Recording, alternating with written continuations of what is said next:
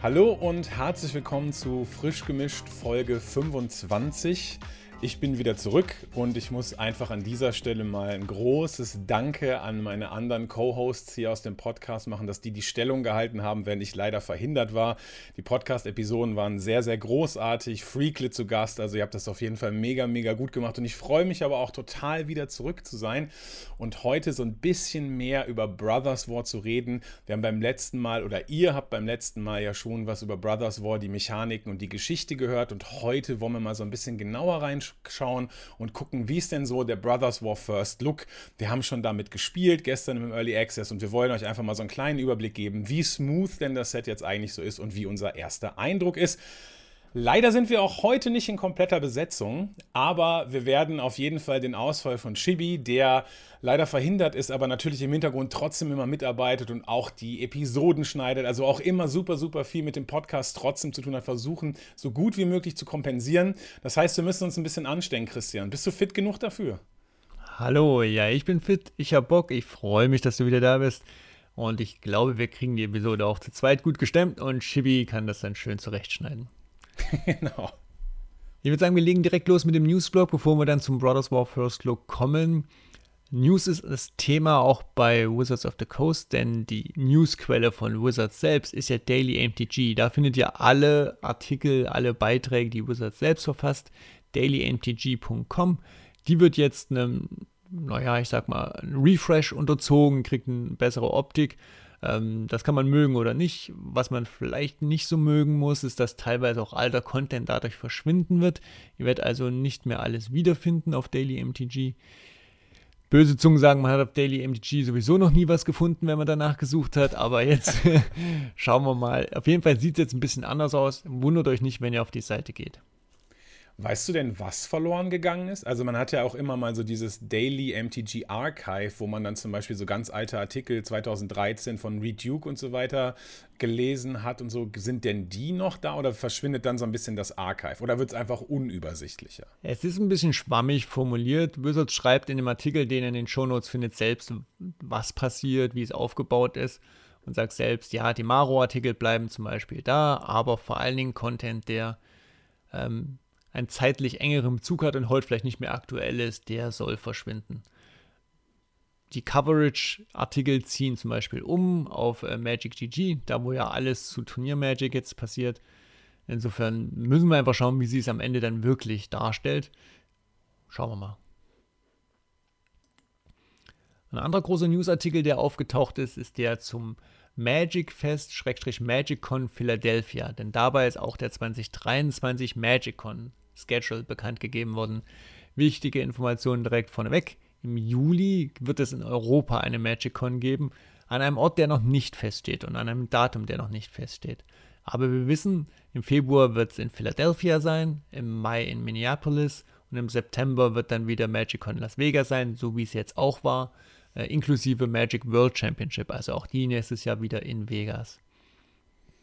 Und sie planen tatsächlich, dass es sehr, sehr groß wird. Ne? Also ich habe mhm. den Artikel jetzt nur überflogen, aber zum Beispiel bei der nächsten MagicCon in Philadelphia planen sie irgendwie mit doppelt so großem Messegelände wie in Las Vegas. Also ich meine, ich war selber nicht vor Ort, aber wenn man sich das vorstellt, was da alles gelaufen ist mit all diesen krassen Events und wie viele Leute da waren und jetzt machen sie es doppelt so groß. Also ich glaube, die Magic Cons, das werden schon ordentliche Nerdmessen. Genau, das ist auch ein bisschen Feedback auf Las Vegas eben, weil es da Proteste und äh, schlechte Stimmung gab, weil halt die Fläche teilweise nicht effektiv war und äh, Commander-Flächen zu klein waren und das eine gefüllt, das andere nicht. Da sagt man jetzt, okay, wir machen das einfach doppelt so groß.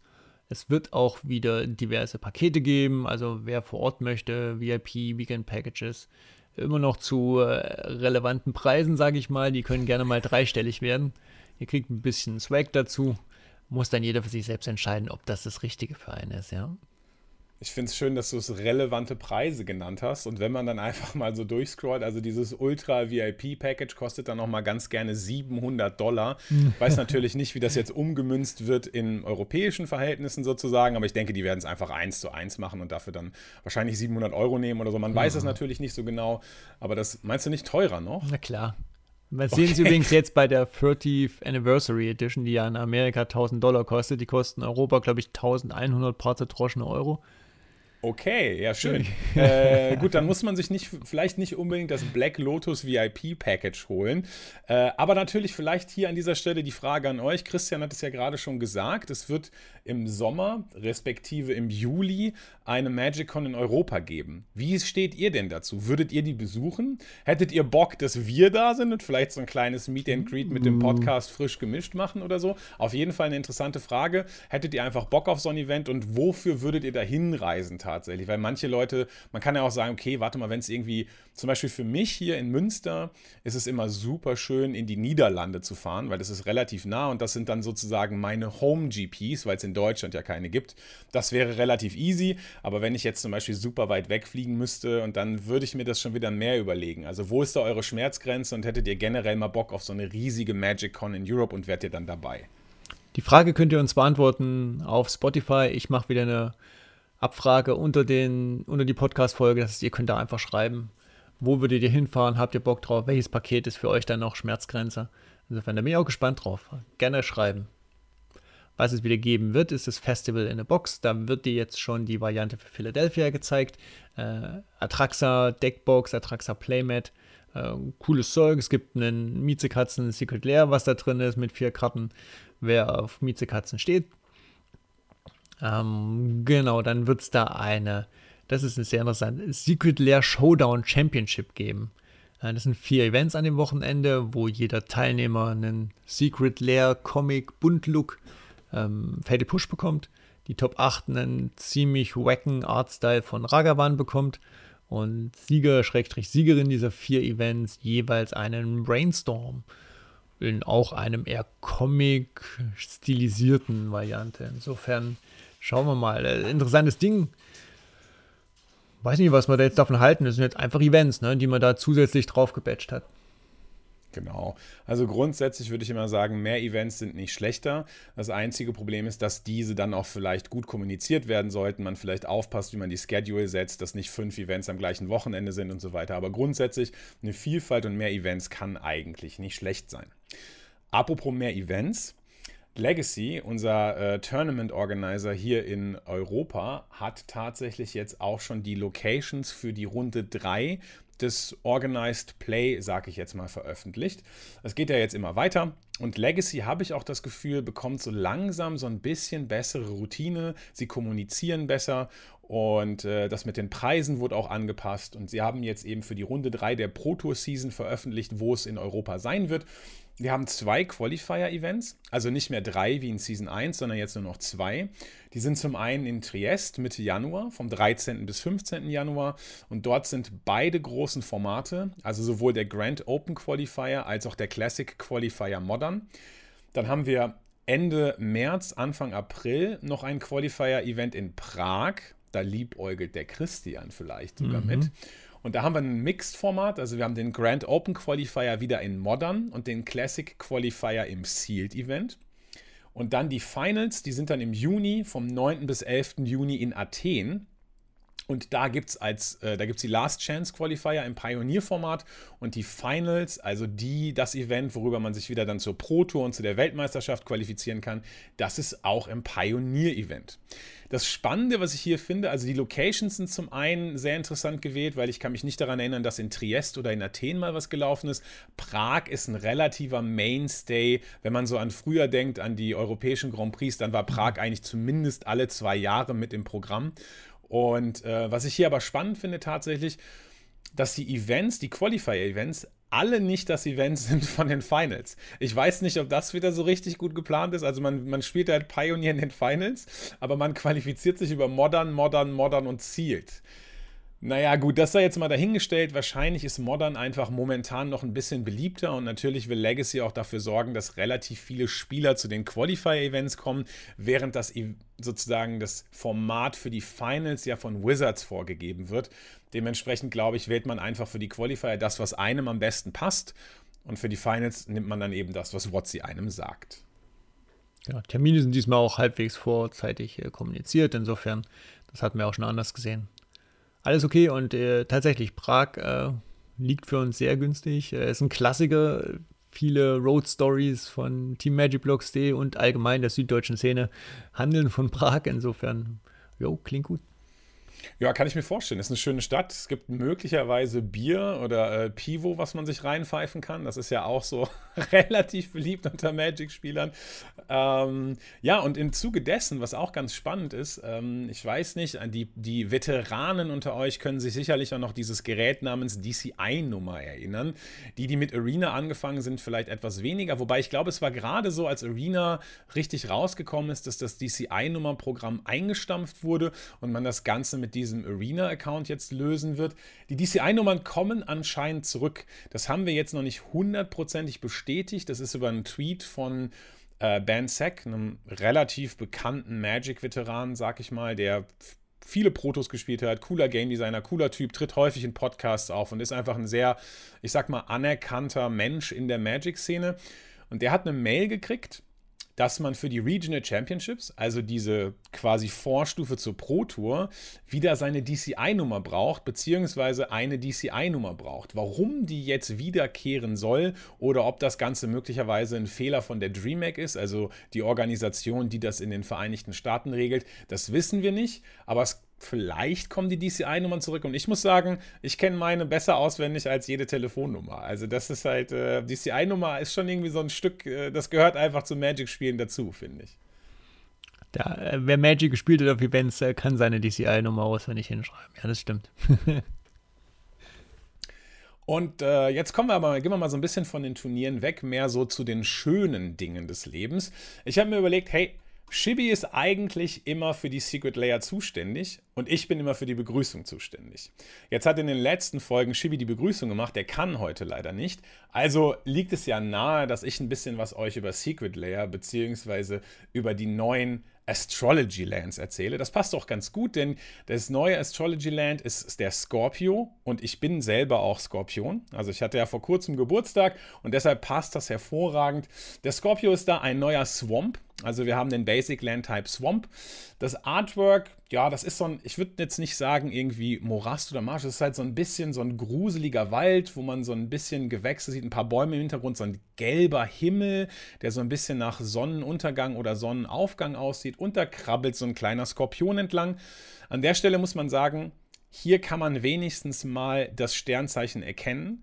Bei vielen der Astrology Lands war das ja so, ja, okay, also wie genau ist jetzt, keine Ahnung, Widder mit diesem Bild oder so verbunden?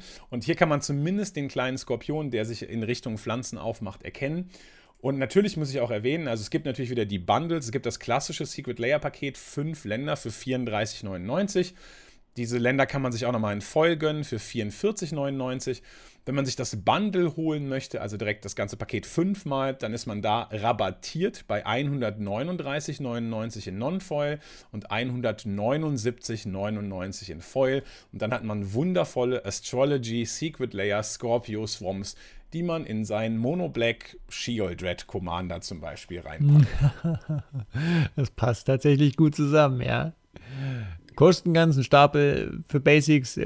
Basics gibt es ja recht viele coole Varianten inzwischen. Da wären wir ja quasi zugeschüttet mit. Äh, bin gespannt, ob ich mal irgendwo Astrology Lands mir gegenüber sitzen sehe. Ähm, mal schauen. Ich habe sie tatsächlich noch nie in Action gesehen. Ja. Also vielleicht ist das auch eher so ein Ding, was man sich auch wieder in, den, in die Vitrine oder in den Wandschrank stellt oder so. Also ich habe sie noch nie in Action gesehen. Aber ich spiele auch im Moment nicht so viel Paper Magic wie früher, muss ich mhm. gestehen.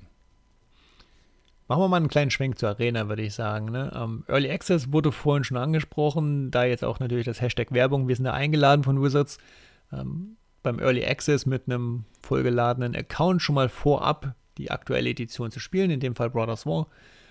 Und dadurch haben wir natürlich auch einige Änderungen in der Arena schon sehen können. Zum Beispiel die Gold Packs. Die sind neu ab Brothers War. Brothers War kommt für ähm, die Allgemeinheit am Dienstag, dem lasst mich lügen, 15. November raus. Nicht am Donnerstag, aufpassen, Update mal am Dienstag. Und ihr bekommt jetzt in Arena, immer wenn ihr 10 Booster Packs gekauft habt, Achtung, gekauft, nicht zum Beispiel mit Drafts erspielt habt, bekommt ihr einen Fortschritt von bis zu 10 äh, Schritten zu einem Gold Pack. Das heißt, ihr kauft 10 Booster, kriegt ihr ein Gold Pack dazu.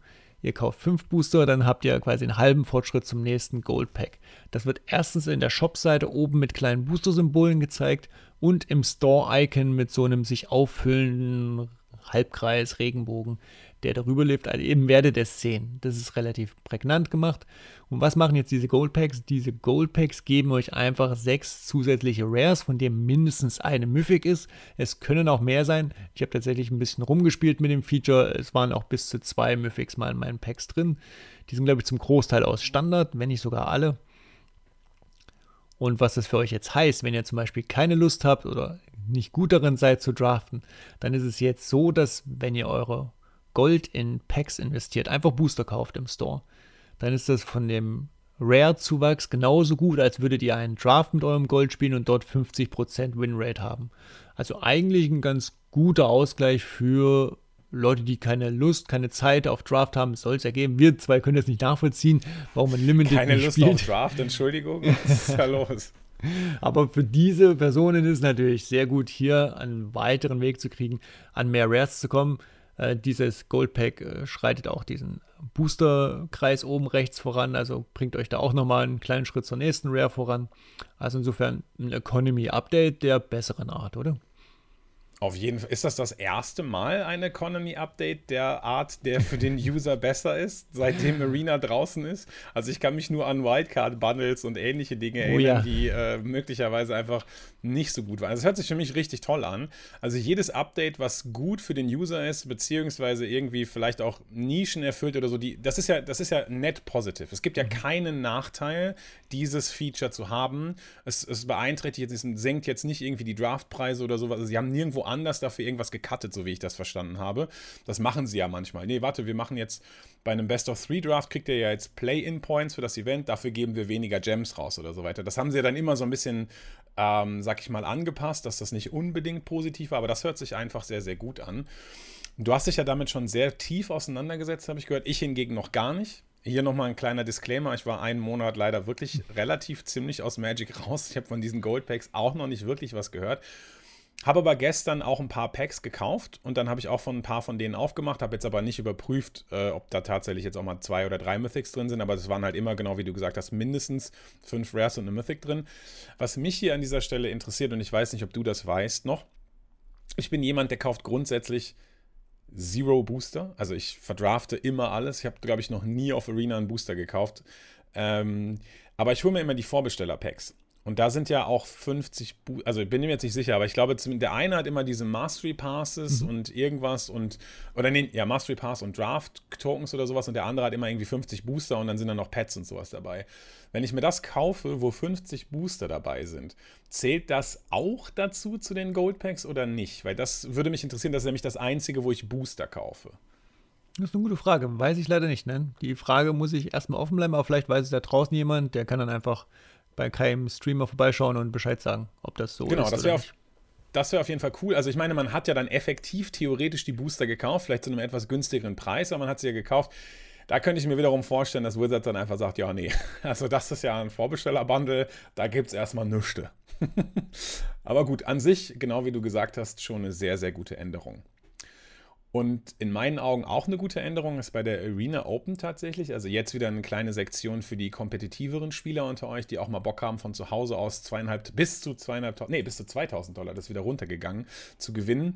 Ähm, mit der nächsten Arena Open, die Ende November stattfinden wird. Ich glaube am 26. und 27. November. Das ist wieder eine Limited Open.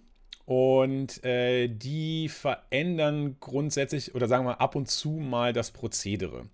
Am Anfang war es so, die ersten Limited Opens waren so, dass man ein Sealed an Tag 1 gespielt hat und wenn man sich dann qualifiziert hat für Tag 2, ganz egal, ob man das im Best of 3 oder Best of 1 gemacht hat, hat man an Tag 2 einmal gedraftet und acht Matches mit seinem einen Draft-Deck gespielt.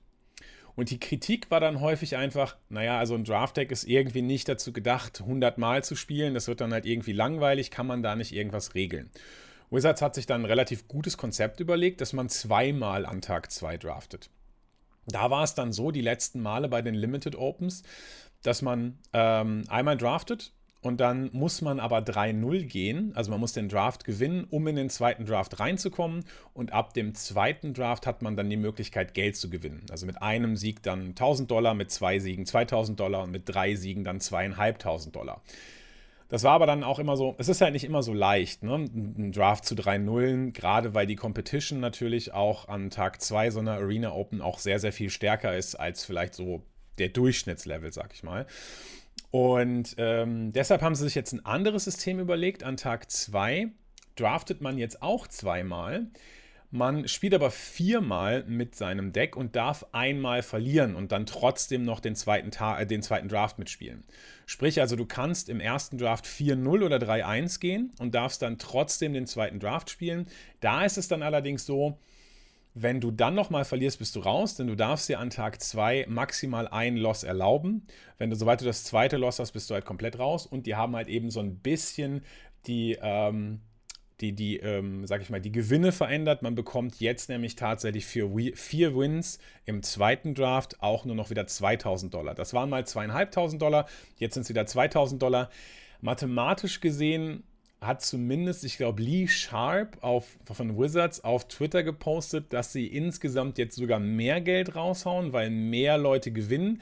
Das habe ich schlussendlich nicht nachgerechnet. Also dieser eine Loss mehr ermöglicht natürlich mehr Leuten in the Money reinzukommen. Aber ob man jetzt wirklich mehr Geld ausschüttet, bin ich mir nicht sicher. Trotzdem insgesamt, glaube ich, eine gute Änderung, weil es auch echt frustrierend ist. Du hast ein gutes Deck, du screwst zweimal und dann gehst du halt in dem Draft, bist in dem Draft raus. Also so ein Loss sozusagen zu haben, um dann noch in den zweiten Draft reinzukommen, finde ich, ist auf jeden Fall auch eine gute Entscheidung. Genau, klingt für mich einfach nur positiv. Ähm, Arena Open ist ja immer das Stichwort. Äh, merkt euch, wie viele Versuche ihr starten wollt an Tag 1. Das ist immer das Wichtige, was ich dir gerne mitgeben möchte, damit es nicht zu teuer wird. Und wenn ihr einen guten Lauf habt, dann habt ihr jetzt die Möglichkeit am Tag 2 auch mal einen Loss ein bisschen früher zu kassieren und trotzdem noch dabei zu sein. Was es allerdings nicht in der Arena geben wird, nächste News, Jumpstart 2022. Kommt ja auch noch dieses Jahr. Das Jahr ist nicht mehr so lang, aber irgendwie kriegen wir das noch unter. Es wird nicht nach Arena kommen. Ist jetzt von äh, Wizards nochmal bestätigt worden. Was auch bestätigt wurde, ist zum Beispiel wieder die nächste Deckliste. In dem Fall ist es die OSA-Liste und da ist ein Khan Liberated drin, neben der Walking Ballista nebenbei bemerkt. Also das Power Level und die Reprints in Jumpstart 2022. Achtung, nicht dem Jumpstart von War of the Spark. Es gibt ja zu jeder Edition auch noch einen Standard ähm, Jumpstart, auch da kommen wir nachher noch kurz drauf zu sprechen. Aber Jumpstart 2022, nicht Arena, dafür mit guten Reprints wie zum Beispiel Khan Liberated. Also, das ist ja sowieso ein gutes Produkt. Ich glaube, das, äh, die Edition Jumpstart, nicht die äh, zum Standard gehörige, ist einfach ein richtig gutes Produkt. Ne? Auf jeden Fall. Also Jumpstart haben wir uns, glaube ich, auch schon im Podcast darüber unterhalten, sind wir uns alle relativ einig, dass es auch gerade für neue Spiele eine der besten Möglichkeiten ist, einfach mit Magic anzufangen und auf einem relativ easy Weg in Magic eingeführt zu werden. Ähm, ja, also Jumpstart hatte ja mal, ich weiß nicht, ich bin da auch nicht so ganz drin, aber das hatte ja, glaube ich, mal die Probleme, dass da irgendwie so ganz, ganz teure Karten drin waren, so Allosaurus Shepard oder sowas, wo man sich dann so ein bisschen so Gedanken gemacht hat, okay, warum sind die jetzt in einem Jumpstart-Paket drin und ich weiß nicht, dass ich dieses Paket kriege. Und ich glaube, du hast auch mal ein Jumpstart-Display aufgemacht und dann war die Verteilung so, dass du sechsmal das schwarze Schrömmel-Jumpstart ja. gemacht hast und irgendwie nur einmal irgendwas Gutes oder so. Und das ist natürlich ein bisschen schade. Und grundsätzlich ist ja auch der Ansatz von Jumpstart immer, dass, dass man faire Matches bekommt. Also, dass egal, was man da zusammenschaffelt, man einigermaßen fair spielen kann. Wenn jetzt aber der eine das Kahn-Paket aufmacht mit Kahn und Walking Ballista, habe ich schon so wieder ein bisschen das. Ge und die Tron-Länder. Also mhm. stellt euch vor, ihr spielt einfach, äh, ihr spielt einfach Jumpstart und wollt ein bisschen Spaß haben. Der eine legt Turn 3 Kahn mit seinem, seinem Jumpstart. Und das ist so, okay, ich glaube, ich habe keine Lust mehr. Das ist nicht die Experience, die ich haben möchte. Vielen Dank, next. Also, Natural Tron Turn 3 im Jumpstart. Genau. Nice ah ja, äh, wird vielleicht mal passieren. Äh, ein bisschen Varianz ist dabei. Jetzt müssen wir natürlich auch gucken, wie gut die anderen Packs sind. Ähm, vielleicht kann man ja tatsächlich trotzdem mithalten. Ich kann mir gut vorstellen, mir dann wieder ein Display 2020, Jumpstart 2022 äh, für Gameplay mit Freunden zu gönnen. Es ist ja einfach immer recht gut nebenbei gemacht. Dann gibt es im Dezember noch eine Commander Party. Auch dafür hat Wizards eine Promo gezeigt in phyrexianischer Sprache, aber äh, das Bild ist wiedererkennbar. Es ist der Psychosis Crawler. Wird es nur in WPN Premium Stores geben. Falls ihr die habt in der Nähe, umso besser für euch. Ansonsten, ja, ist die Promo, glaube ich, auch nicht irgendwie die Ultra-Staple. Insofern auch nicht der Riesenverlust und ein paar werden schon beim äh, Sekundärmarkthändler eures Vertrauens auftauchen, gehe ich von aus. Ich habe ich hab irgendwie das Gefühl, dass der Psychosis Crawler tatsächlich mal relativ teuer war.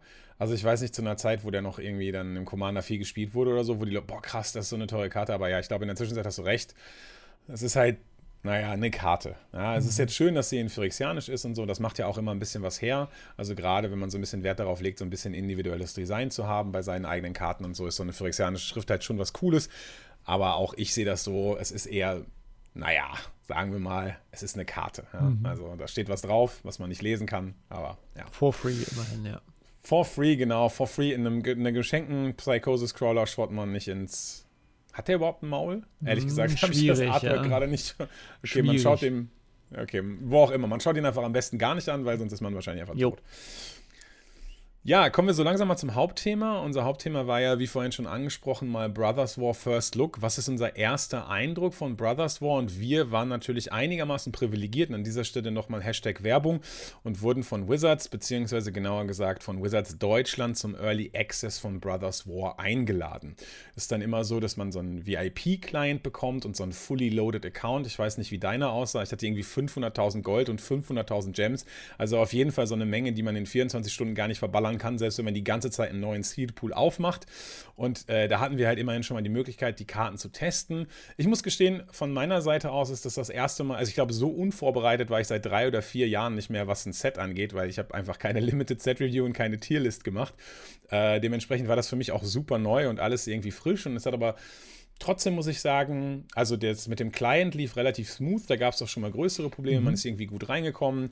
Die haben das jetzt auch so gemacht, dass man irgendwie schon einen Tag vorher die Mail kriegt mit dem Client, den man runterladen kann, seine Zugangsdaten und so. Das läuft halt relativ smooth. Und ich muss sagen, auch das Event selber war eigentlich ganz cool. Was ist denn so dein erster Eindruck, sag ich jetzt mal? Hast du schon irgendwas, was du über Brothers War sagen kannst? Wie waren deine Decks? Du hast ja gestern eine Nachtschicht eingelegt, also ein bisschen später angefangen zu zocken.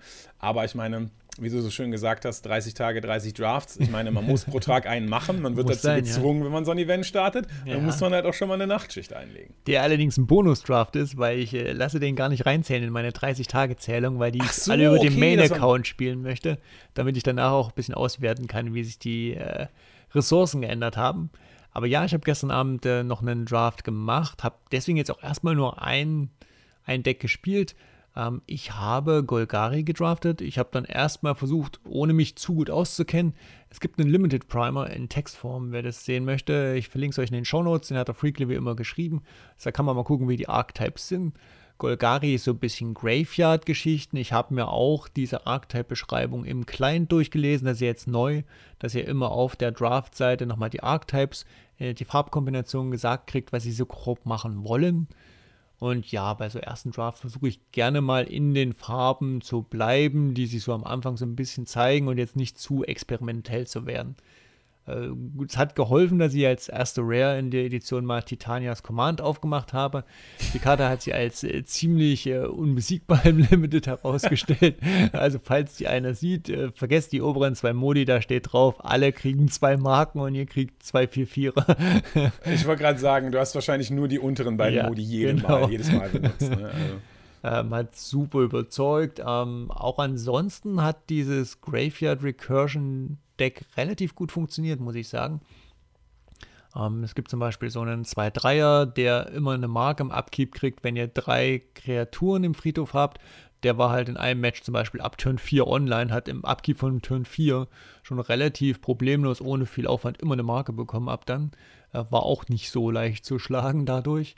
Ähm, es gibt einen Typ, der eine Karte zieht, wenn ihr drei Karten, äh, drei Kreaturen im Friedhof habt. Es hat sich gezeigt, diese drei Kreaturen in den Friedhof zu kriegen, ist eigentlich ein Gimme. Da gibt es mehrere Karten, die millen und trotzdem spielbar sind. Ähm, hat sehr gut funktioniert. Ich bin auch mit sieben Wins durch den Draft durchgegangen, 7-2 gegangen.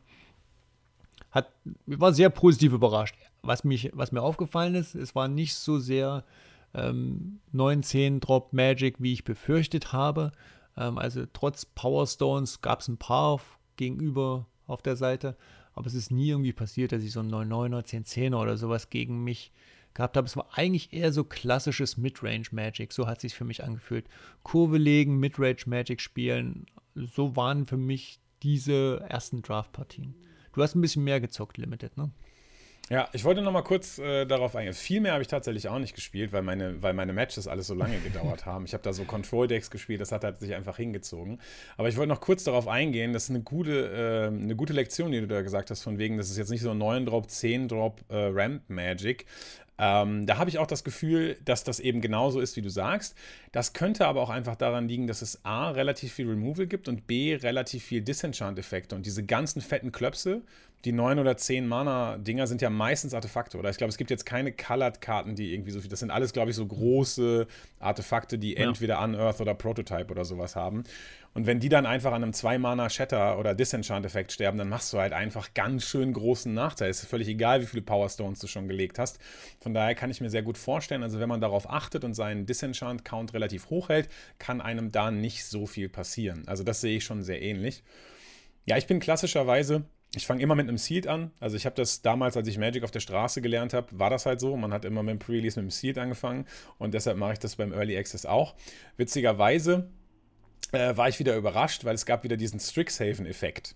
Äh, Im Sinne von diese Mystical Archive-Karten, die zusätzlich auch noch Rares und Mythics sein können, zu einer gewissen Wahrscheinlichkeit. Dann habe ich einen Pool aufgemacht, habe da meine sechs Rares gesehen und darunter stand and two other Rares und Mythics. Ich dachte mir so, hä? Ach ja, stimmt, genau. Aus dem, ich weiß gar nicht, das heißt nicht Archive, ne? Das heißt wahrscheinlich anders in dem Set jetzt. Aber ich nenne es äh, einfach mal Archive. Artifacts heißt es, ja. Retro-Artifacts, okay. Aus dem Retro-Artifacts-Pool hat man dann die Möglichkeit, auch Wrath und Mystics zu ziehen. Und ähm, genau, ich hatte dann aber natürlich in meinem ersten Seed direkt Teferi. Ich weiß nicht, also ich habe den schon, ich habe mit dem schon so ein bisschen geliebäugelt, muss ich sagen. Also nicht, dass ich ihn unbedingt haben musste, aber er ist schon eine relativ gute Limited-Karte. Und dann war es auch relativ klar. Ich habe dann noch zwei ganz gute schwarze Rares aufgemacht. Einmal den schwarzen Command. Der ist nicht ganz so gut wie der grüne, das muss ich dir an dieser Stelle sagen, aber ich glaube, der ist schon der zweitbeste von denen und auch noch super, super stark. Die vier Modi sind auch alle, habe ich tatsächlich alle mal benutzt. Also es war da wirklich, ähm, wirklich sehr, sehr flexibel und sehr, sehr gut. Und noch eine Rare, äh, die fand ich auch sehr spannend. Hostile Negotiations. Das ist eine Karte, die ich nicht unbedingt spielen würde. Äh, vier Mana und was du machst, ist, du deckst, oder beziehungsweise du machst zwei, drei Karten Face-Down-Piles. Du darfst dir beide angucken. Also, du ziehst die obersten sechs Karten, das werden halt, du machst die nicht, aber die ersten drei Karten ist ein Pile, die hm, zweiten okay. drei Karten sind mhm. ein Pile. Und du darfst dir beide angucken und dann musst du einen der Piles revealen und der Gegner entscheidet, ob du den offenen Pile oder den geschlossenen Pile kriegst. Und wir haben im Chat dann die ganze Zeit, okay, warte mal, wie machen wir das denn jetzt? Zeigen wir den guten Pile? Aber warte, dann werden wir den nicht kriegen. Aber wenn wir den schlechten Pile zeigen, dann kriegen wir auf jeden Fall den schlechten Pile, weil der ist halt einfach schlecht. Und es hat sich herausgestellt, dass man meistens eben nicht das kriegt, was man möchte. Und wir haben ganz, ganz viele verschiedene Strategien angewendet. Ich zeige einfach den guten Pile, weil der Gegner denkt vielleicht, dass der andere Pile noch besser ist. Oder äh, ich zeige einfach den Pile, wo irgendwie ein 8 Mana einschaut. Was auch immer. Es gab viele Ideen. Äh, leider war es immer schlecht. also es hat sich herausgestellt, diese Karte ist eher so ein Underperformer. Und äh, natürlich aus Content-Gründen habe ich das 8-Mana-Enchantment Mythic gespielt, One with the Multiverse. Eine Mythic, die Future Sight ist. Also du kannst Länder und Spells von deiner Library casten und einmal pro Zug darfst du eine Karte von der Library oder aus deiner Hand umsonst spielen. Also dann, da musst du halt so ein bisschen aufpassen, weil es muss nicht die erste Karte sein. Das heißt, wenn du zum Beispiel einen One-Drop auf deiner Library hast, dann darfst du den für Mana bezahlen und wenn da drunter zum Beispiel ein 5-Drop liegt, dann kannst du den umsonst spielen. Also du kannst dir aussuchen, wann du mhm. timest, welche Karte du umsonst spielst. Es ist leider trotzdem 8 Mana Enchantment. Also ich habe damit ein paar Spiele gewonnen, aber ich hätte auch mit jeder anderen 8 Mana Karte das Spiel gewonnen. Also One with the Old Multiverse wenn man, wenn man ein bisschen fancy drauf ist, dann spielt man die Karte, aber im Prinzip, also auch gerade im Draft. Und insbesondere, weil es ein Enchantment ist und jeder auch einfach Disenchant-Effekte spielt und du ein 8-Mana-Enchantment spielst, lässt es einfach sein. Also mhm. für einen Fun war es okay. Aber das Demon-Deck ist auch ganz gut gegangen. Ich glaube, ich bin am Ende äh, 7-1 gegangen damit auch. Also das lief tatsächlich wirklich, wirklich gut. Und dann habe ich noch einen Draft gemacht. Da bin ich auf Raktos Sacrifice gegangen. Und das muss ich sagen, ähm, das hat auch, also das hat erst gar nicht performt. Ich stand 1-2 und dachte schon, okay, das wird ein kurzer Draft. Und da war dann als Endboss durfte ich gegen Numod spielen. Einige von euch kennen ihn sicherlich. Numod the Nami war, glaube ich, auch mal MPLer oder Rivals-Spieler. Mhm. Großer, riesiger Streamer und relativ guter Spieler. Ich dachte mir, okay, cool. Da hast du ja einen guten Endboss gekriegt, hab glücklicherweise gewonnen. Äh, da kommt auch gleich noch eine Episode, warum ich gewonnen habe. Äh, aber dieses Raktos-Deck hat auch sehr gut performt und man hat sehr tolle Synergien gesehen. Also da fand ich, das Dimir-Deck, was ich gespielt habe, das Seed-Deck, das war so ein, das war so ein Control-Deck, wie du es auch in einem Core-Set spielst. Removal-Spells, Counter-Spells, irgendwann dicke Win-Conditions und so weiter, irgendwie mal Early Death Toucher oder so. Aber das Raktos-Deck, das hat wirklich äh, von den Mechaniken im Set Gebrauch gemacht. Also Power Stones, Artefakte, die man sacken kann, Loot-Effekte, die dann Unearth-Kreaturen in den Graveyard legen, die man dann wiederholt, um dann nochmal zu sacken und so weiter. Also da, da war wirklich viel Synergie drin und das Raktos-Deck, das spielt sich mm, schon, da kann man, das kann man relativ komplex spielen. Ich bin mir auch relativ sicher, dass ich da relativ viele Fehler gemacht habe, weil man da so viel sequenzen kann und so viel Discarden, Unearth, bla bla bla machen kann. Ähm, und was daran wieder schön ist zum Beispiel, Du hast es ja gerade gesagt, du hast Golgari gespielt, was auch so ein Graveyard-Matters-Thema ist. Ich finde, sie haben es hier auch wieder gut hingekriegt, so gute Überschneidung zwischen den Archetypen ja. zu machen. Ne, also Loot-Effekte dann in Raktos, um dann vielleicht irgendwie die Golgari-Karten zu enablen, wie zum Beispiel die eine Karte, die dann mit Kreaturen im Graveyard Marken kriegt. Soldiers überstrecken sich über mehrere verschiedene Farbkombinationen. Und das fand ich eigentlich ganz gut, sodass das Draften ein bisschen angenehmer wird und man eben aus verschiedenen Farbkombinationen sich die Rosinen rauspicken kann, um dann trotzdem ein gut funktionierendes zweifarbiges Deck hinzukriegen. Also das war auf jeden Fall ziemlich, ziemlich cool. Und du hast ja jetzt schon äh, gesagt, du hast jetzt zwar nur einen Draft gemacht, aber du hast dann auch trotzdem acht Spiele gespielt mit deinem eigenen Deck und gegen acht verschiedene Decks. Gab es für dich irgendwie so Over- und Underperformer, also Karten, wo du gesagt hättest, okay, krass, äh, die sind jetzt mega gut gelaufen oder besser, als ich gedacht habe, oder die sind irgendwie absolut Grütze oder sowas? Ja, ein Deck hat gegen mich äh, Boros Hyper-Akro probiert. Ähm, da gibt es so einen weißen One-Drop, der, wenn er angreift, einer anderen Kreatur 1-1 gibt, der anurfen kann für ein weißes und hat einfach versucht, damit wirklich Lust zu eskalieren. Äh, das hat sich gezeigt, das ist vermutlich äh, trotzdem zu kurvig, das Format. Also man rennt dann einfach zu oft in Dinge rein und muss dumm traden. Also wahrscheinlich mhm. wird dieser Boros, ähm, ich gehe Hyper-Agro-Ansatz, den sehe ich in der Edition nicht. Das gibt es ja manchmal auch, dass wir Editionen haben, wo irgendein Agro-Deck so Hyper-Agro ist, dass andere Decks dagegen strugglen. Das sehe ich jetzt hier mal nicht. Ähm, was habe ich noch gesehen, was mir aufgefallen ist? Painful Quandary habe ich gesehen. Ähm, wenn ich ein Spell spiele, muss ich eine Karte diskarden oder nehme fünf Schaden. Das hat der Gemalo, glaube ich, gegen mich gespielt. Ähm, hat nicht so performt, wie er vermutlich gehofft hat. Ist ähm, eine klassische Punisher-Mechanik. Das heißt, äh, als Gegner kann ich mir aussuchen, was ich mache. Werfe ich die Karte ab oder nehme ich die fünf Schaden? Das ist schon mal der erste was nicht dafür spricht. Und in der Edition gibt es halt einfach auch Dinge, die man abwerfen will. Ich werfe halt meine Unearth-Kreaturen ab, dann ist das sogar positiv für mich, dass es da gegenüber liegt. Und genau das habe ich nämlich auch mit einer Karte gemacht. Also insofern, die Karte ist eine Trap, glaube ich. Ähm, spielt die nicht, aber man muss ja auch mal ein bisschen was ausprobieren. Dafür sind ja solche Vorschau-Events da, ja. Genau, und wahrscheinlich ist es sogar für dich wirklich nicht nur vorteilhaft gewesen, die Unearth-Kreaturen abzuschmeißen, sondern auch einfach noch mehr Kreaturen im Graveyard zu haben, um mhm. zum Beispiel diese eine Kreatur zu triggern. Also im genau. Prinzip, Painful Quandary war eine Handkarte von dir, wenn du so willst. Ja, hatte einfach. Mhm. Genau, aber genau wie du gesagt hast, man will in diesen Events ja Sachen ausprobieren, sonst hätte ich auch niemals einen 8 Mannheim Charme gespielt. Also das ist halt, äh, man, genau, man muss halt Dinge ausprobieren. Ähm, ich fand, was würdest du denn sagen zu Titanias Command? Eher ein Overperformer oder hättest du die genauso eingeschätzt, wie sie ist? Nämlich immer, wenn du sie castest, gewinne ich das Spiel.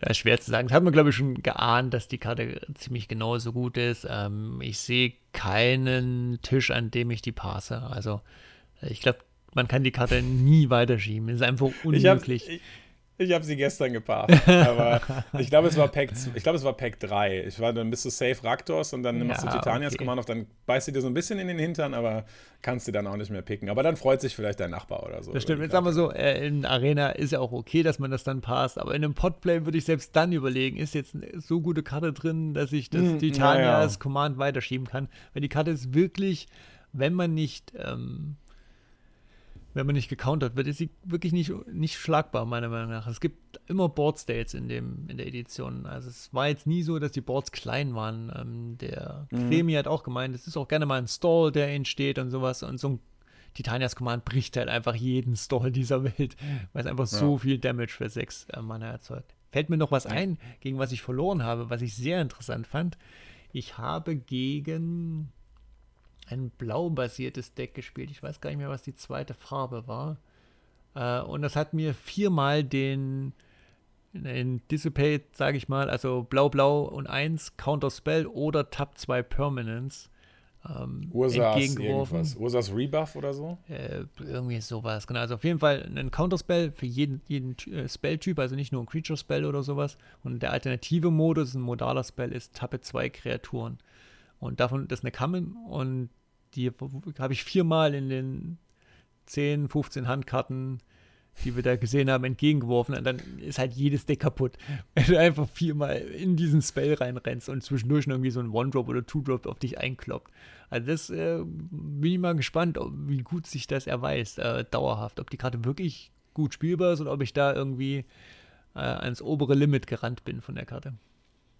Ja, es ist, hängt wahrscheinlich stark davon ab, wie irgendwann die Leute das Tempo des Formats mhm. einschätzen. Ne? So ein Cancel ist normalerweise fürs heutige Limited einfach zu schlecht. Was ich schön finde an dieser Karte ist eben genauso, wie du gesagt hast, so ein modaler Spell, mhm. der eben äh, für alle blauen Decks gut ist. Das ist auch, also für mich ist Ursas Rebuff eine der best designtesten Karten, nicht weil es ein Counterspell ist, sondern weil es sowohl weil sowohl spielbar in controlligen blauen Shells ist, als auch in tempoorientierten blauen Shells, wie zum Beispiel Soldier. Du willst in dem Control-Deck willst du den Counterspell haben und in dem Agro-Deck vielleicht mal den Counterspell, aber das Tappen ist dann einfach, wenn du die drei Soldier oder sowas drauf hast, vielleicht mal ein Lethal Thing oder so. Also eine sehr starke Karte, weil das modale Design eben in jeden blauen Archetypen reinpasst. Von daher eine gut designte Karte auf jeden Fall. Ähm, fand ich auch. Und du hast gerade. Du hast gerade noch von, äh, genau, wir haben gerade von Titanias Command geredet, der einfach immer das Spiel gewinnt und so eine sehr gute Karte war. Äh, für mich äh, ein Overperformer war auf jeden Fall der schwarze Command. Da habe ich auch jeden Modus regelmäßig benutzt. Und der hat halt einfach auch die Spiele gewonnen. Also der schwarze Command, kurzer Überblick, da sind nämlich wirklich alle Modi relevant, nicht nur wie bei Titanias Command die unteren beiden mit Graveyard Exile und so weiter. Ähm, der kostet 5 Mana, 3 Schwarz-Schwarz. Die erste Möglichkeit ist, dass du dir zwei, dass eine Kreatur zwei Marken kriegt und die Lifelink bis zum Ende des Zuges kriegt. Also 2 plus 1 plus 1 Marken. Das ist relevant äh, aufgrund von Modus 2, weil der sagt nämlich Destroy all creatures with power 2 or less. Das heißt, du kannst eine von deinen kleinen Kreaturen eben schnell anheben, sodass sie nicht stirbt. Und überraschenderweise sind viele kleine Kreaturen in dem Format. Also das ist häufig schon mal ein Sweeper. Und wenn es kein Sweeper ist, dann hat man noch die Möglichkeit, dass der Gegner die Kreatur mit der höchsten Stärke opfert. Das ist ein dritter Modus. Und der vierte Modus ist, dass du dir zwei Kreaturen aus deinem eigenen Graveyard wiederholst. Also der kann halt einfach auch, der ist super flexibel und jeder, du kannst einen 3-for-1 machen, du kannst einen einseitigen Boardwipe machen, du kannst mit Lifelink ins Race gehen.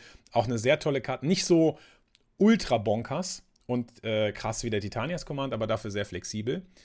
Und was du vorhin noch gesagt hast, als du dich mit oder als du mit Cremi gesprochen hast, dass die Board Stalls da sind, das habe ich auch gemerkt. Und Flying und Trample sind super wichtige Abilities in dem Set. Also das äh, kann man auf jeden Fall auch festhalten. Ansonsten muss ich noch sagen, die Fabricate hat mich überzeugt. Ich habe es selber nie gehabt. Das ist auch ein Counterspell, der für zwei Mana Artefakte oder Kreaturen countert oder so, oder Enchantment countert oder so. Und damit triffst du immer was und das wird auch noch geexiled. Ähm, das ist quasi genauso Main-Deckbar wie Disenchants in dem Format. Einfach sehr, sehr gut. Hostile Negotiations, da habe ich gerade schon drüber geredet. Das ist die Karte, wo du zwei, drei Dreier-Piles machst. Ich würde sagen, einfach zu schlecht. Das kostet dich nämlich im Endeffekt auch noch drei Leben. Also mhm. nicht nur, dass du den schlechten Pile kriegst, sondern du zahlst auch noch drei Leben am Ende. Es gibt so einen Cycle ähm, von Karten, die dich drei millen lassen und dann einen bestimmten Kartentyp aus dem Graveyard wiederholen lassen. Der schwarze zum Beispiel gibt dir eine Kreatur zurück, der rote ein Artefakt, der blaue ein Non-Creature, Non-Land oder sowas. Also ganz unterschiedliche Sachen. Die sind alle gut. Also ich habe das Gefühl, dass, okay, jetzt mal davon ausgehend, du solltest den roten nicht spielen, wenn du null Artefakte im Deck hast. Also offensichtlich. Also davon ausgehend, dass eine Chance besteht, dass du hittest, machen die einfach Kartenvorteil, sind Futter für Bone Splinters. Also es gibt ja diese äh, opfernde Kreatur, zerstörende Kreatur oder Planeswalker in Schwarz. Und äh, die sind wirklich alle gut, also die kann man konstant spielen, auch wenn die auf den ersten Blick vielleicht nicht so stark aussehen. Dieser Mill 3 Cycle ist auf jeden Fall in jeder Farbe sehr, sehr gut. Ich habe den grünen zweimal in meinem Draft-Deck gehabt und war auch sehr positiv überrascht.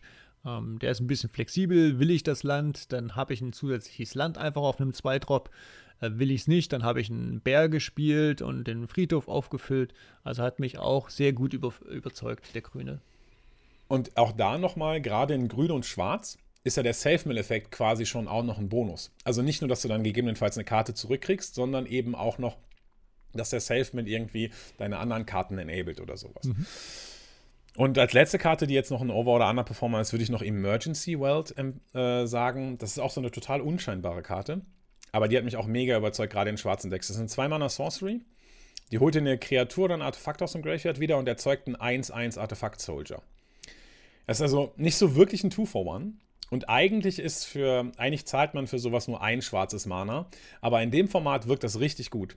weil man sich, weil man eben viel den Graveyard mildt, weil man viele Artefakte hat. Dieser 1-1-Token kann eben auch mal in äh, Powerstone Fracture reingeopfert werden. Das ist dieses Opfer eine Kreatur oder ein Artefakt und zerstören, Planeswalker oder Kreatur. Die hat mich auch super, super, super überzeugt. Also es gibt schon so ein paar Karten, wo man eine Aussage darüber treffen kann. Ich weiß nicht, also Teferi hat mich übrigens auch überzeugt. Muss ich, da muss ich jetzt, glaube ich, nicht mehr viel zu sagen. Der hat jedes Spiel gewonnen, wo ich ihn gezogen habe. Also eine Frage, wo ich mal deine Meinung gerne wissen wollen würde. Dreams of Steel and Oil für ein schwarzes Sorcery ist eine Uncommon. Target opponent reveals his hand. You choose an artifact or creature from it. Then you choose an artifact or creature from their graveyard. Exile the chosen cards. Ich kann mich noch nicht hundertprozentig entscheiden, aber es ist doch schon im, insbesondere im Sealed, wahrscheinlich auch im Draft Main Deckable, oder? Mega gut, glaube ich. Also ich habe ich habe gedacht, also dadurch, dass 90% der Karten Kreaturen oder Artefakte sind, denen man begegnet, oder vielleicht sogar 95% der Artefakte, habe ich die Karte erst falsch gelesen. Ich habe nämlich erst gelesen, ein Mana, nimm eine Kreatur oder ein Artefakt aus der gegnerischen Hand und du musst dir selber eine Karte aus dem Graveyard exilen. Also du kannst sie gar nicht spielen, wenn du nicht schon eine Karte im Graveyard hast, sozusagen. Aber du kannst Turn 1 einen Discard spielen, der auch noch theoretisch eine Unearth-Kreatur aus dem Graveyard wegnimmt, beziehungsweise Du kannst dann die Unearth-Kreatur aus der Hand nehmen und die dann direkt exilen, sodass sie auch nicht wiederkommen kann, sozusagen. Äh, das funktioniert. Ich, das ist, ist, mir schon passiert tatsächlich. Also man hat, die, man hat mir direkt eine Karte genommen und die geexiled. Weil die irgendwie voneinander getrennt sind, irgendwie mit irgendwas oder so. Keine okay. Ahnung. Sehr interessant. Aber ja, also ich ist halt mal ein Discard, der Oder auch im Late Game noch Arena gut ist. Ja, gut, das weiß man nicht. Ne? Also es Es gibt ja noch einen Discard in der Edition ähm, in Schwarz, äh, also ein Vorziehseffekt, sage ich mal.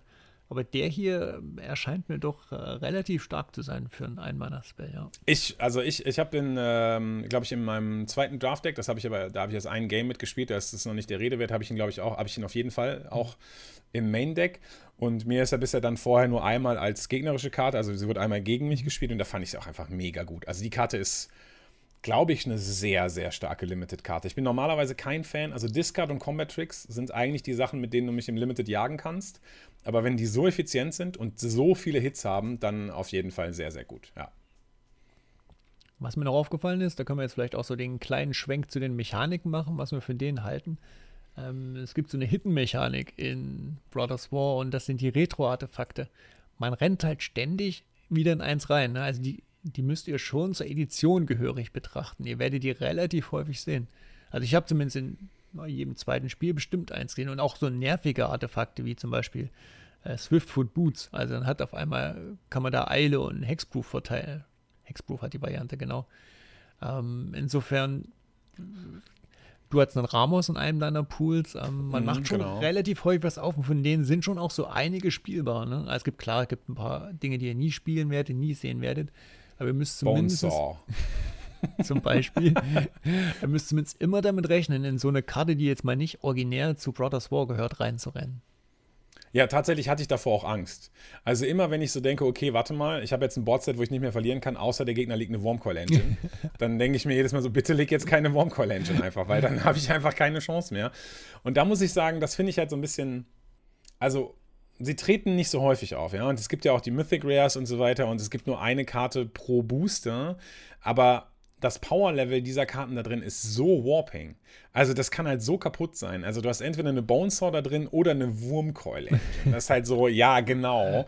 Also das Schlimmste, was mir persönlich, also Ramos ist okay. Der ist halt, also 6 Mana, 4, 4 Flying als Artefakt ist auch relativ gut handelbar. Ähm, gut, wird halt ein bisschen, wird halt größer und so weiter. Da steht noch mehr drauf. ja, aber der, wird, der ist nicht besser als, ich würde den nicht über eine, also ich glaube, der ist nicht besser als eine 3 Plus in meiner Rating-Skala. Okay. Also 6 Mana, 4, 4 Flying ist einfach schon nicht mehr so gut. Und dann, wie viele Spells hast du noch, nachdem du deinen 6 Mana Drop gespielt hast und so? Und dann muss er erstmal wachsen. Also das Schlimmste, was gegen mich gespielt wurde, war Precursor Golem. Da dachte ich auch so, ja, genau, auf jeden Fall. Also Precursor Golem ist in dem Set. So für 5 Mana 3-3-3er. Wenn du da einen Combat-Trick drauf spielst, dann, also, gut, Precursor Golem stirbt halt auch wieder an einem Removal-Spell. Das ist der Nachteil. Aber du hast erstmal, wenn du keinen Removal-Spell hast, hat der Gegner einfach mit 5 Mana 3-3-3 Bodies gebaut. Und das ist schon eine wirklich starke Karte. Mhm. Ähm, das war schon so, okay, krass. Von daher, also das genau wie du gesagt hast, man muss einfach damit rechnen und damit leben. Aber es kann halt auch echt zu so viel Bad-Momenten führen, dass du einfach, sagen wir mal, es gibt keine Karte aus dem normalen Set, die dich besiegen kann. Und dann spielt der Gegner Mystics Mastery. Also keine Ahnung. Also so jetzt wie in Strixhaven. Ja. Ich Flashback einfach 10 Spells oder so. Ja, genau. Okay, geil. Oder es gibt keine Karte, die dich besiegen kann. Der Gegner liegt Wurmcoil Engine. Also das ist halt so, ja. Also das finde ich schwierig. Aber natürlich führt das natürlich auch zu besonders geilen und eindrucksvollen Momenten. Ne? Das stimmt. Und ja, sie sind halt ultra hübsch, was soll man sagen, ne? Ja, das stimmt auf jeden Fall. Ich greife mal einmal kurz vor.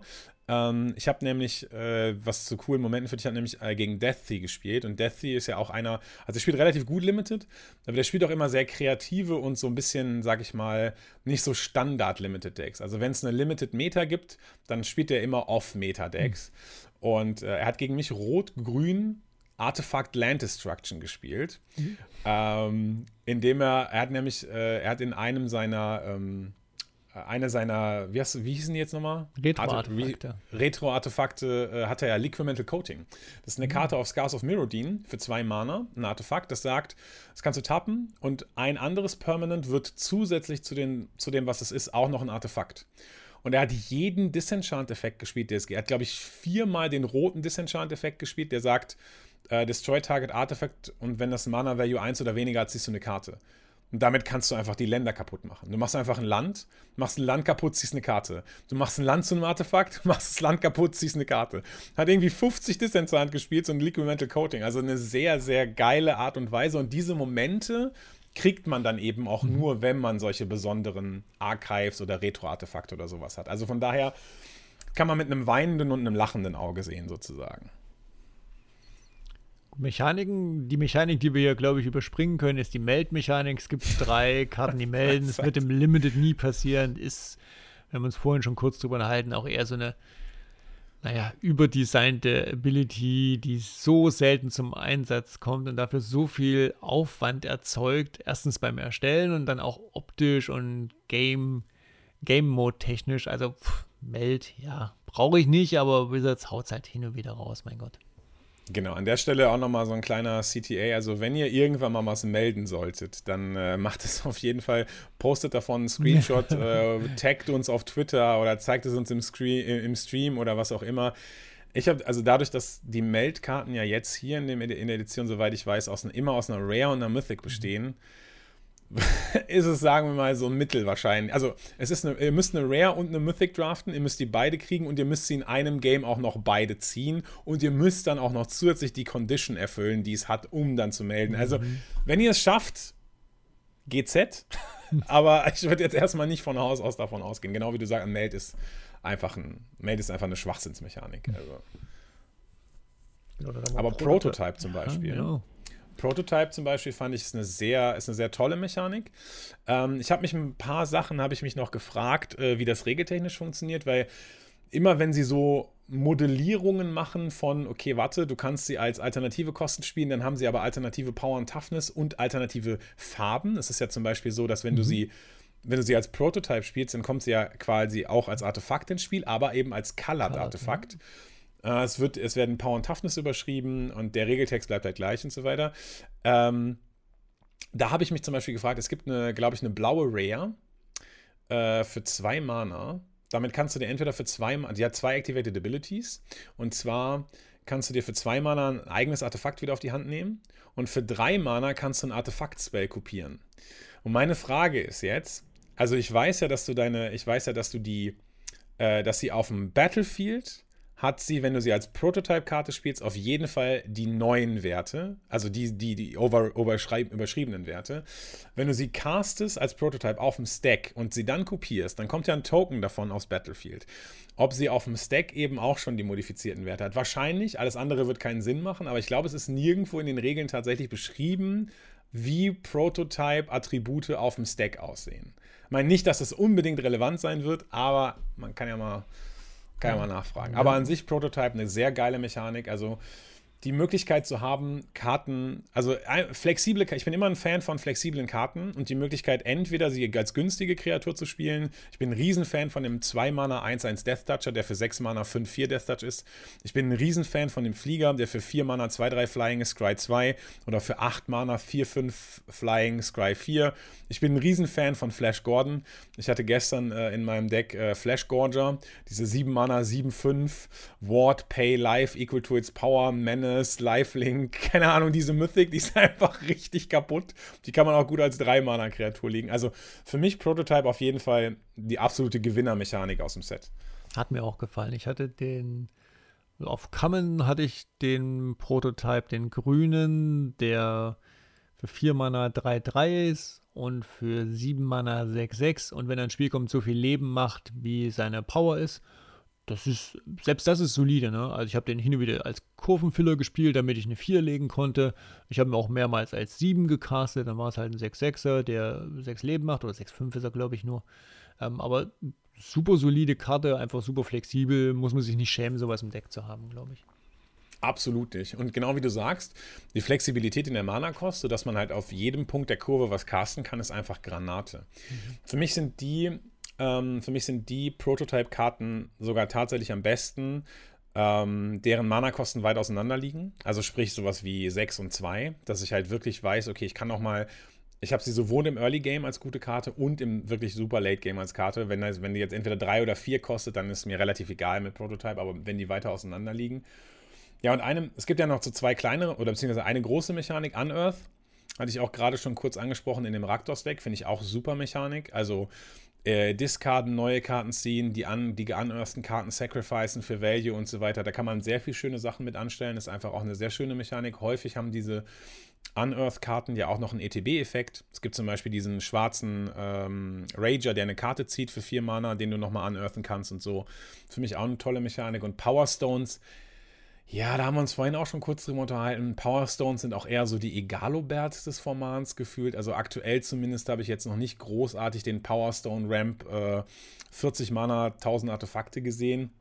Und ich komme auch manchmal noch ein bisschen durcheinander, weil die Formulierung damit nur kei hm. nie, keine Non-Artifact-Spells zu casten, aber Artifact-Spells und Abilities damit zu nutzen, ist, ist für mich noch so ein bisschen so ein Gehirnwindungsproblem tatsächlich. Also aber bisher hat Power Stones sind bei mir noch nicht so aufgetreten. Ich habe auch nicht gegen viele gespielt. Hin wieder lag mal einer und hat ein bisschen was gemacht, aber jetzt irgendwie nicht Game Warping oder sowas. Das auf keinen Fall.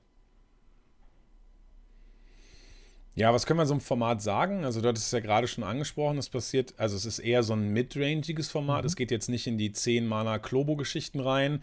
Und dieses ganz Early Boros-Ding funktioniert jetzt auch nicht so gut. Eben aber zum Teil auch eben wegen Prototype, weil man auch diese ganzen teuren mhm. Karten einfach dann für günstig spielen kann, wenn man es muss. Und dann wird man eben ganz schnell ausgebremst, so als Boros Agro-Deck. Dementsprechend wirklich eher so midrangy und gar nicht so mega teuer. Was kann man sagen? Ähm, also es ist eigentlich eher ein zweifarbiges Format. Ich habe tatsächlich noch keinen Splash versucht. Ähm, das Mana ist auch nicht wirklich da. Es gibt Evolving Wilds, ich hatte kurzzeitig überlegt, mal weiß zu sprechen, weil ich zwei Evolving Wilds hatte, aber habe es dann doch sein gelassen, weil man es, glaube ich, auch einfach, man braucht es nicht unbedingt und ich glaube, es ist auch nicht notwendig, mehr als zweifarbig zu sein.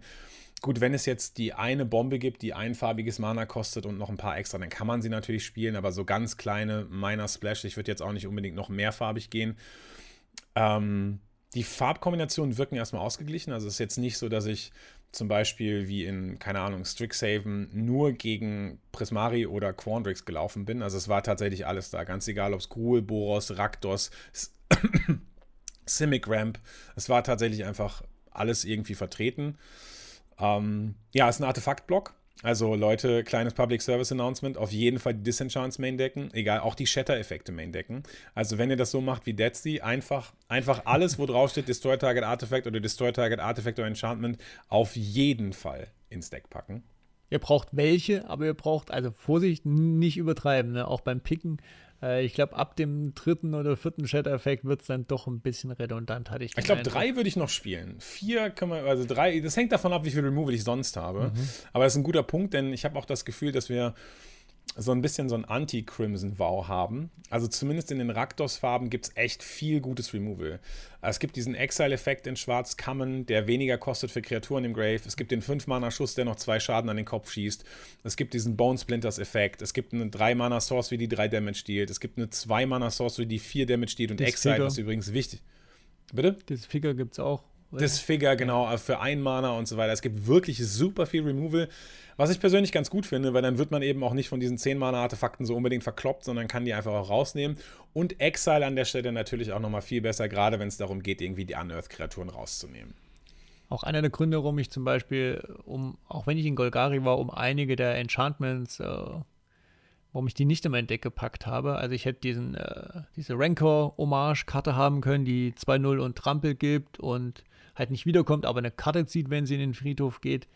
Ähm, die habe ich nicht gespielt, weil ich hatte irgendwie das Gefühl, dass man doch relativ leicht dann in solchen Situationen auch mal in so ein Two-for-One rennen kann. Ähm, ich, es gibt ja auch dieses, ähm, den Reprint, der plus 1 plus 1 gibt für jeden Wald, den er kontrolliert. Auch der ist ja in ähm, Core-ähnlichen Editionen durchaus spielbar. Ähm, in der Edition schwieriger. Aber da muss man wirklich aufpassen, dass man nicht zu sehr in diese Removal reinrennt damit. Ja, und da ist, das ist auch wirklich ein guter Punkt.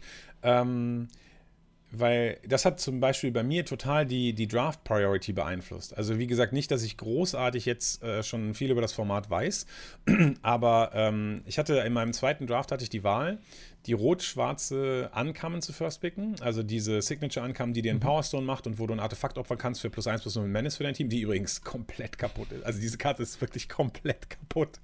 Die gewinnt die Spiele einfach alleine. Ähm, und die andere Karte, die ich noch zur Auswahl hatte, war äh, Silk, Silk Web Net oder sowas halt. Also so ein weißer Exile-Effekt. Weißes Exile-Enchantment, das dir einen Powerstone gibt und zwei Life bei ETB. Aber sobald das Enchantment weg ist, kommt die Kreatur halt wieder.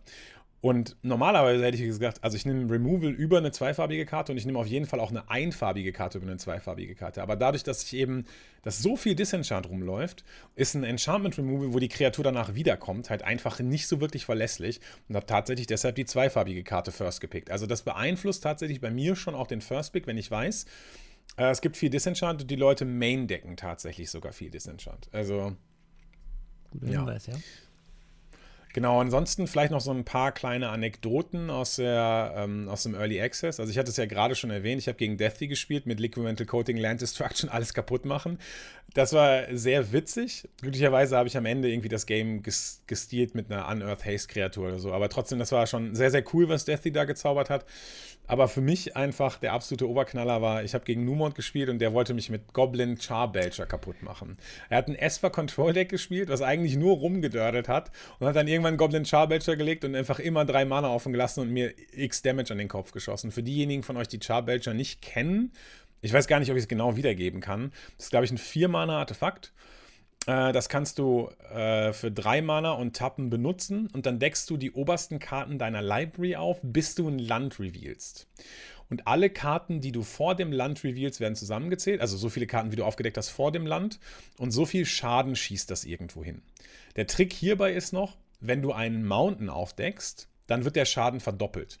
Man hat das, glaube ich, man, es gab früher dann No-Land Belcher oder One-Land Belcher mit ja. einer Tiger damit du einfach, weil Tiger irgendwie, du brauchtest einen Forest und gleichzeitig einen Mountain und sowas. Ähm, ja, Numot hat das halt in einem Esper-Deck gespielt, also hatte wenig Mountains in seinem Deck, aber hat halt mich einfach wirklich irgendwie auf drei Leben oder sowas gekriegt, einfach nur mit Charbelcher-Aktivierung. Und wahrscheinlich, wenn er noch eine Runde mehr gehabt hätte, dann hätte er mich damit umgebracht. Das ist eine sehr, sehr witzige Anekdote. Ich habe mich einfach kaputt gelacht im Stream, weil ich gedacht hätte, ich bin total naiv davon ausgegangen, dass man Goblin Charbelcher mit der Kneifzange nicht anpackt im Limited. Aber Numon hat sie einfach gezockt und mich damit beinahe kaputt gekriegt.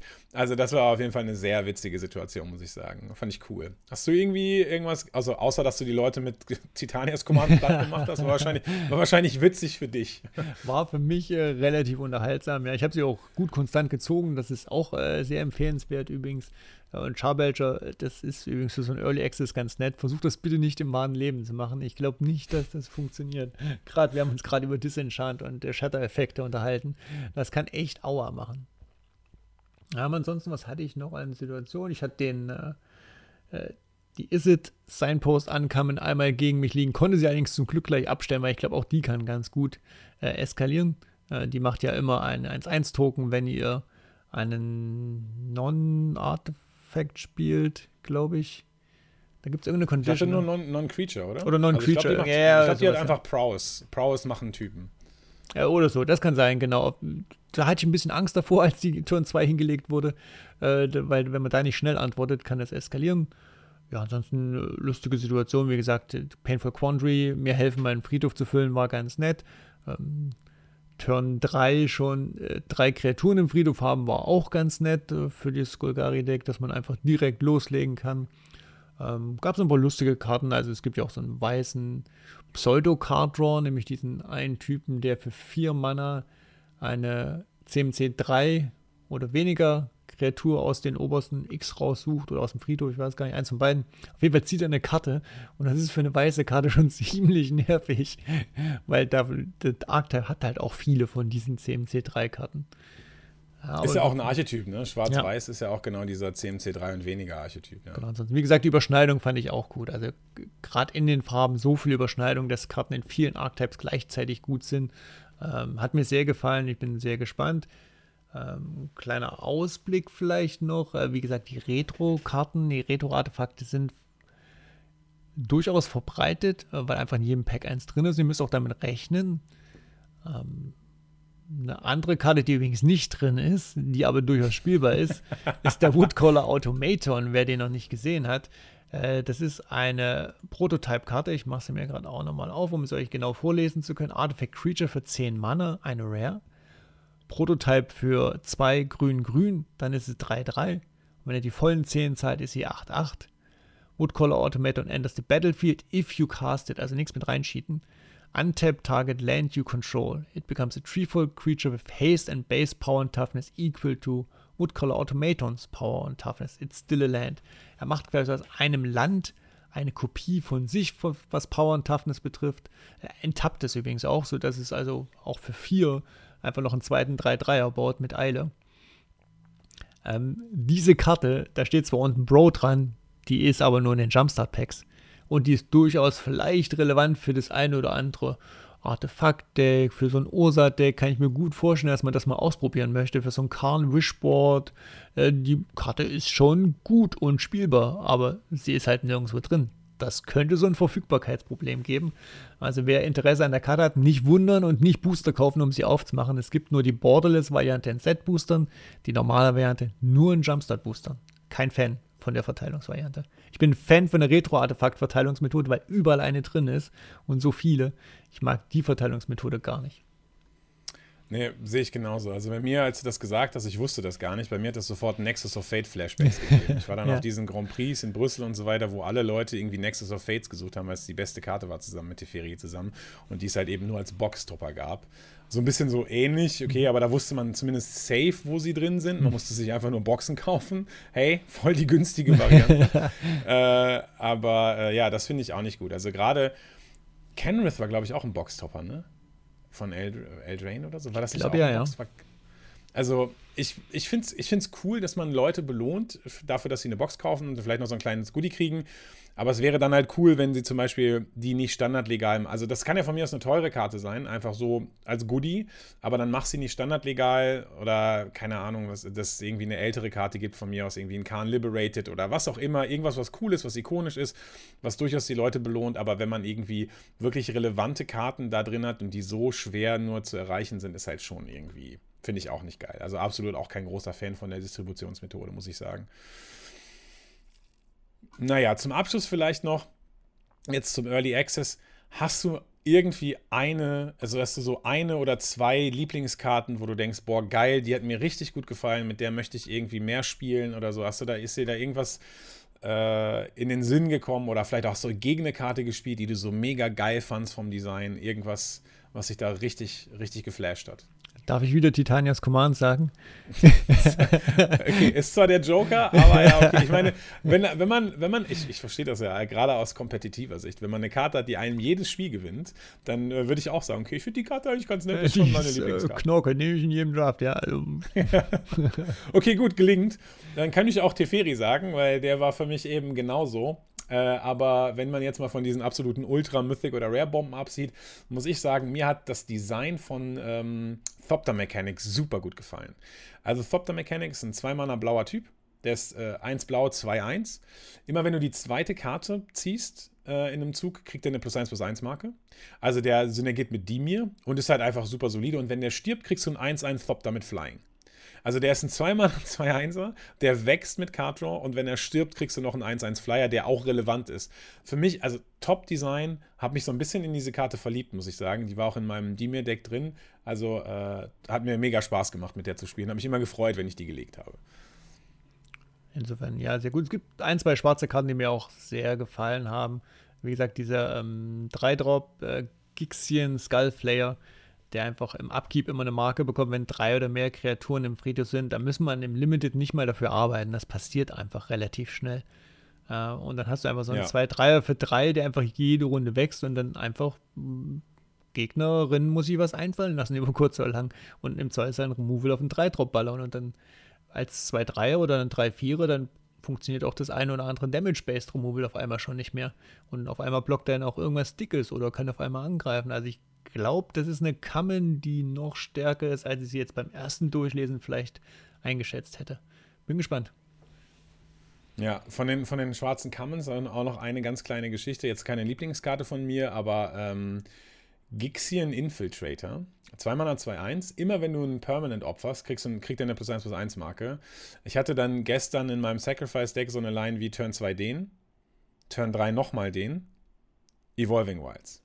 Dann habe ich 2, 3, 2. Dann habe äh, uh, hab ich in der nächsten Runde noch eine, Evol dann ich noch eine Evolving Wilds gelegt. Dann hatte ich irgendwie 2, 4, 3er, die angreifen. Also das ist ja schon, das geht auch mit Ländern. Das geht auch mit Evolving Wilds. Und da, mit dem kannst du dann auch theoretisch ganz gut ausrasten. Also. Der, der kann gefährlich werden. Auch gerade in den Raktos-Decks. Äh, ein bisschen Angst hatte ich vor dem auch. Lag ein, zwei Mal gegen mich, konnte zum Glück nicht eskalieren, aber äh, hat Potenzial. Ja, wir könnten jetzt natürlich sagen, äh, um hier zum Richtung Abschluss zu kommen, normal würde jetzt die Karte der Woche kommen. Äh, wollen wir Schippi von den Zug werfen und sagen, er wäre dran gewesen? Nee, gell? Also wir haben uns noch nicht Nein, abgestimmt nicht. über eine Karte der Woche. Insofern, und zu zweit macht es fairerweise auch nicht so richtig Sinn. Insofern hoffentlich nächste Woche wieder alle, in zwei Wochen wieder alle drei Podcast-Hosts für euch am Start und dann auch wieder mit Karte der Woche kleine Vorschau, dann ist auch ungefähr so ein Jahr frisch gemischt vorbei. Schauen wir mal, was da passiert. Mir hat es Spaß gemacht. Ich fand es sehr interessant, über Brothers War hier im First Look zu reden. Hoffe, du hast auch deinen ersten Einsatz nach der Pause wieder gut, gut überstanden, Kai, hat Spaß. Ach, auf jeden Fall. Das war ja jetzt nur eine Stunde. Hey, ich habe gestern fünf Stunden Early Access gestreamt. So langsam geht es wieder nach oben, die Milz wird kleiner, es, es läuft alles in die richtige Richtung und ich habe mich auch mega gefreut, wieder dabei zu sein. Und ich freue mich auch, wenn wir denn dann so diese Art Einjähriges haben, dann wieder in Bestbesetzung einfach gemeinsam einen geilen Podcast aufzunehmen. Und dann würde ich sagen, entlassen wir euch jetzt ins Wochenende. Vielen Dank fürs Zuhören und äh, bis in zwei Wochen. Macht's gut. Ciao, ciao. Bis bald. Ciao.